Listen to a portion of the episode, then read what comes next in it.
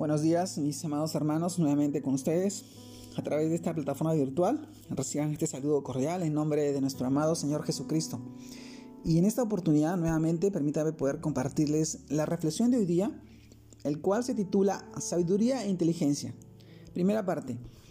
Y este título nos lleva a reflexionar en el pasaje que encontramos en el libro Proverbios, capítulo 2, versículos del 1 al 6, que nos dice, Hijo mío, si recibiréis mis palabras, mis mandamientos, y guardares dentro de ti, haciendo estar atento tu oído a la sabiduría, si inclinares tu corazón a la prudencia, si clamares a la inteligencia y a la prudencia, dieres tu voz así como la plata la buscares, y la escudriñares como a tesoros, entonces entenderás el temor de Jehová y hallarás el conocimiento de Dios, porque Jehová da la sabiduría y de su boca viene el conocimiento y la inteligencia.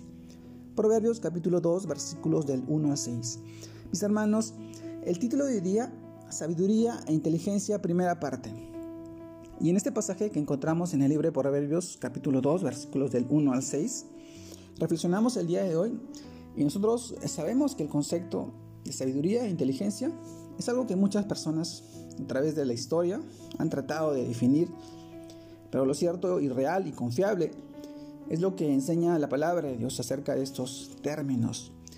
En el libro de Proverbios capítulo 9 versículo 10 dice, el temor de Jehová es el principio de la sabiduría y el conocimiento del Santísimo es la inteligencia.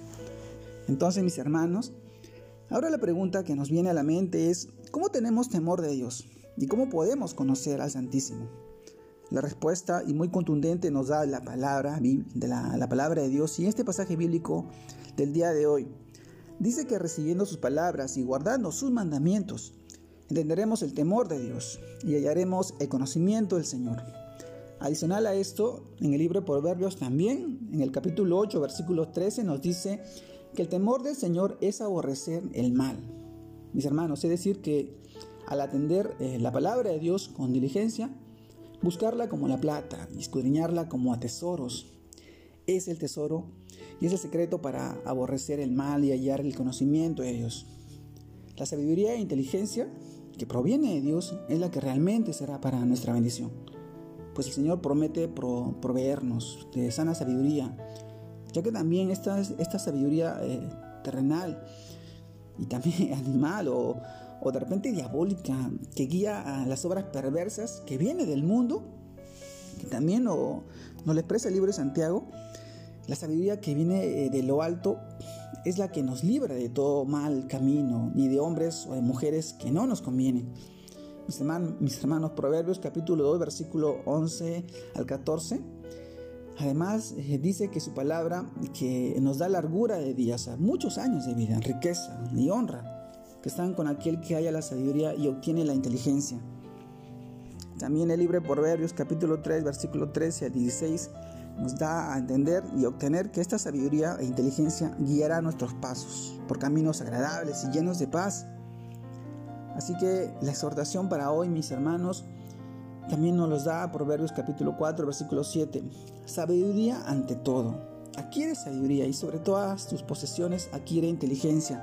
Mis hermanos, nosotros como hijos de Dios necesitamos de esta sabiduría que viene de lo alto, de esta inteligencia para saber a nosotros actuar, discernir y, y también administrar bien nuestros bienes y todo lo que el Señor nos da.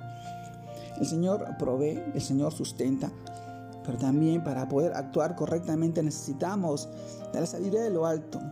Y esa sabiduría y la inteligencia que el Señor nos da la encontramos en su palabra. En que cada día pues, nosotros podamos acercarnos a Él y, leer su palabra, escudriñar su palabra. El libro, el libro de Proverbios es muy enriquecedor con respecto a obtener sabiduría e inteligencia. Lo escribió el, el, rey Salomón, muchas partes, también lo encontramos en el libro Eclesiastés. Una sabiduría que nos enseña a crecer, a confiar cada día más en el Señor, sabiendo que Él obrará siempre conforme a su voluntad. Y es lo que hoy yo te animo a ti a poder obtener esa sabiduría, escudriñando la palabra de Dios, obteniendo y sabiendo que Él obrará en tu vida y en la vida de tu familia y tus seres queridos, siempre conforme a su voluntad. Te mando un fuerte abrazo, Dios te guarde, te bendiga en este tiempo, en este domingo familiar, que la pases al lado de tu familia, al lado de tus hijos, de tus seres queridos, y que seas de mucha bendición en la vida de cada uno de ellos. Un abrazo grande a la distancia. Dios los bendiga, mis hermanos.